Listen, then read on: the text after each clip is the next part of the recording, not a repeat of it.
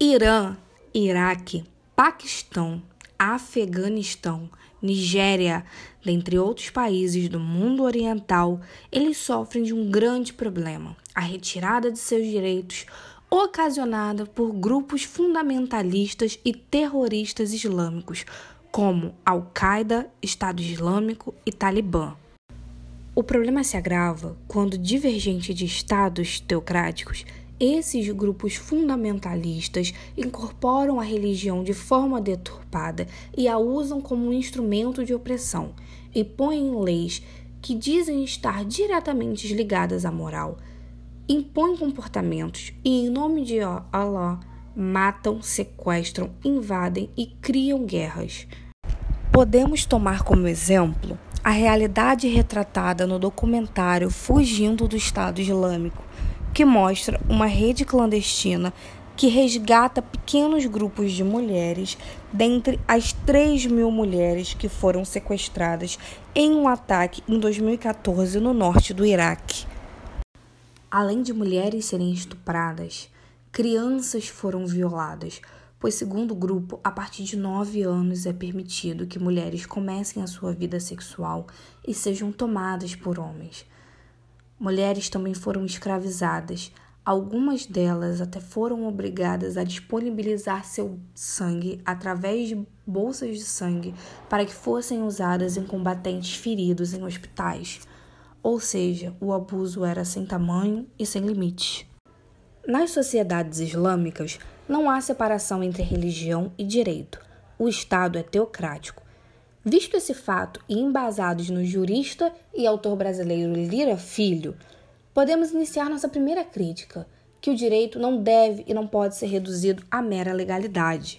Não se pode afirmar que toda legislação seja autêntica, legítima e indiscutível, ainda mais nesse caso onde as leis são baseadas nas escrituras sagradas, no caso, no Alcorão.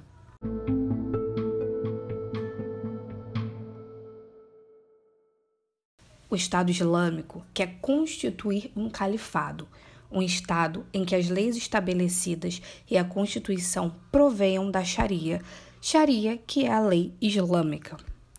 Uma das medidas conhecidas mundialmente do Estado Islâmico é a obrigatoriedade do uso do niqab por mulheres das áreas que dominam. Niqab que é uma vestimenta que cobre todo o corpo da mulher, inclusive mãos, e um véu negro que esconde rosto e olhos, que cerceia sua liberdade de expressão e ainda as proíbe de andarem sozinhas pelas ruas sem a companhia de um homem. Essas medidas nos trazem um questionamento importante, inspiradas no jurista e escritor austríaco Hans Kelsen que consta no segundo capítulo do seu livro Teoria Pura do Direito, que não podemos supor que o direito é por sua essência moral ou que deve ser moral, que o direito deve estar distinguido da moral e da justiça.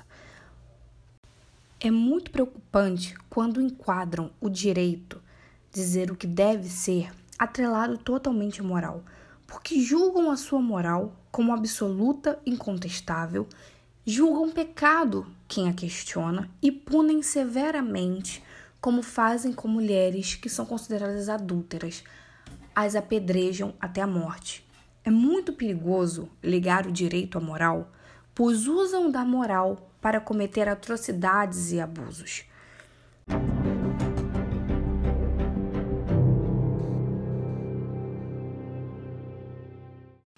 No Afeganistão e no Paquistão, o grupo que atua como milícia local, oprimindo mulheres, é o Talibã. A eficácia de suas leis impostas é garantida pela força. Como a região é coagida por um grupo fortemente armado, as leis não podem ser questionadas. Os cidadãos daquele território são coagidos a agir conforme o grupo terrorista acha correto. Um de seus atentados, que tomou proporção mundial, foi contra a menina Malala Yousafzai, jovem paquistanesa que foi alvejada com um tiro na cabeça enquanto voltava do colégio. Malala, apesar de ser uma menina muito jovem, não se calou, vendo as atrocidades cometidas pelo grupo. Se posicionava pelo direito das meninas de estudarem, o que era proibido assim que o grupo tomou a região do Vale do Swat, que fica em torno de 160 quilômetros de distância da capital do Paquistão.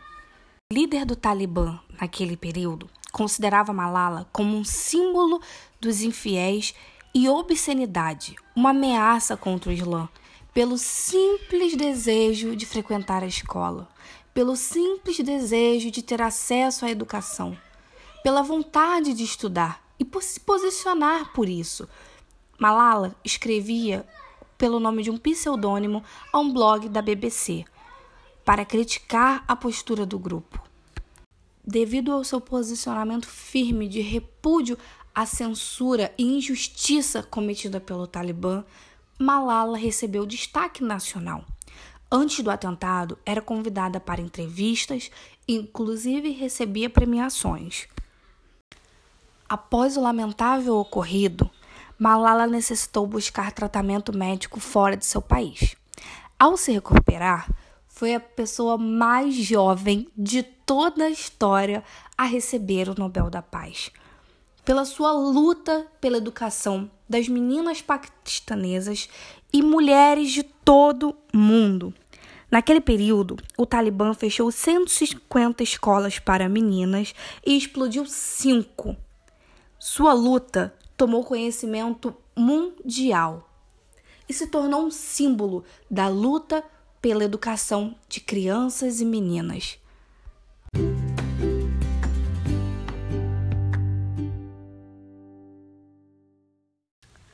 A luta de Malala nos inspira e nos remete diretamente aos Objetivos de Desenvolvimento Sustentáveis da ONU, que fazem parte da Agenda de 2030.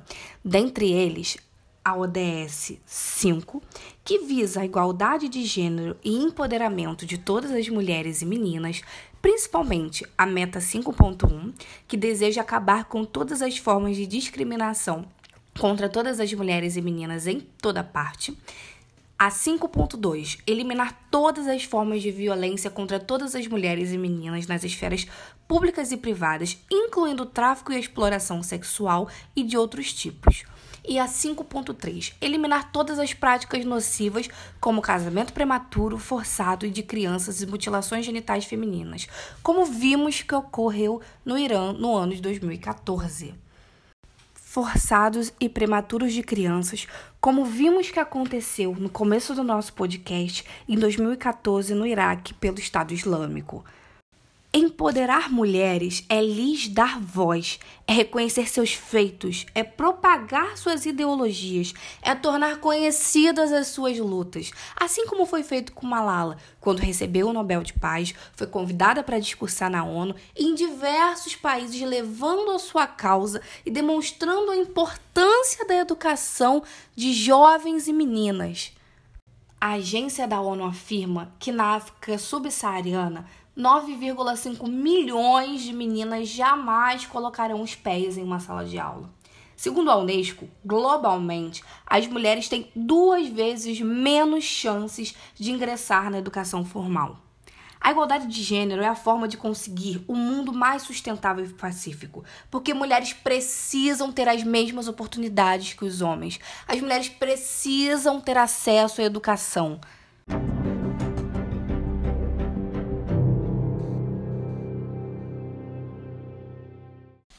Karl Marx diz que a religião é o ópio do povo. Nesse caso, discordo, pois o próprio profeta Maomé, ou Mohammed, como preferirmos, instrui que a busca do conhecimento deve ser do berço à sepultura, que a pior forma de covardia é testar o poder na fraqueza do outro.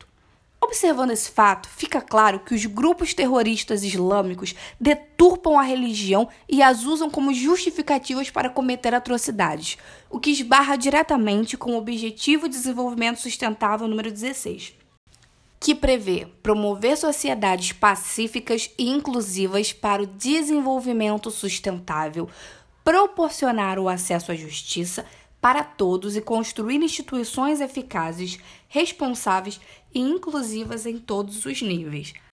Em principal, com a meta 16.1, reduzir significativamente todas as formas de violência e taxas de mortalidade.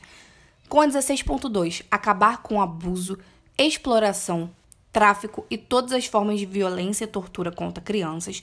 E com a meta 16.10, assegurar o acesso público à informação e proteger liberdades fundamentais em conformidade com a legislação nacional e acordos internacionais, visto que todos os abusos relatados nesse podcast ferem os direitos humanos. Podemos concluir que sociedades dominadas por grupos terroristas e fundamentalistas islâmicos como Al-Qaeda, Talibã e Estado Islâmico, jamais conseguiremos naquela região uma sociedade pacífica, inclusiva e sustentável, pois abusam de mulheres, as sequestram, as agridem, as coagem e retiram a sua liberdade. Nessas regiões, nós jamais teremos mulheres livres e empoderadas e jamais haverá igualdade de gênero enquanto eles existirem. Lira Filho, em seu texto O que é direito, nos diz que o direito é um processo dentro do processo histórico. Não é uma coisa feita, perfeita e acabada. É aquele vir-se-á que se enriquece nos movimentos de libertação das classes e grupos ascendentes e que definha nas explorações e opressões que o contradizem, mas de cujas próprias contradições brotarão as novas conquistas. Ainda no âmbito da construção histórica de direitos, Malala nos deixou um legado que um livro, uma caneta, uma criança e um professor podem mudar o mundo. Ou seja, se a educação for acessível a mulheres, se mulheres tiverem acesso ao conhecimento, terão as mesmas oportunidades. Que a educação de meninas e mulheres não só transformará uma sociedade, como pode transformar todo o mundo.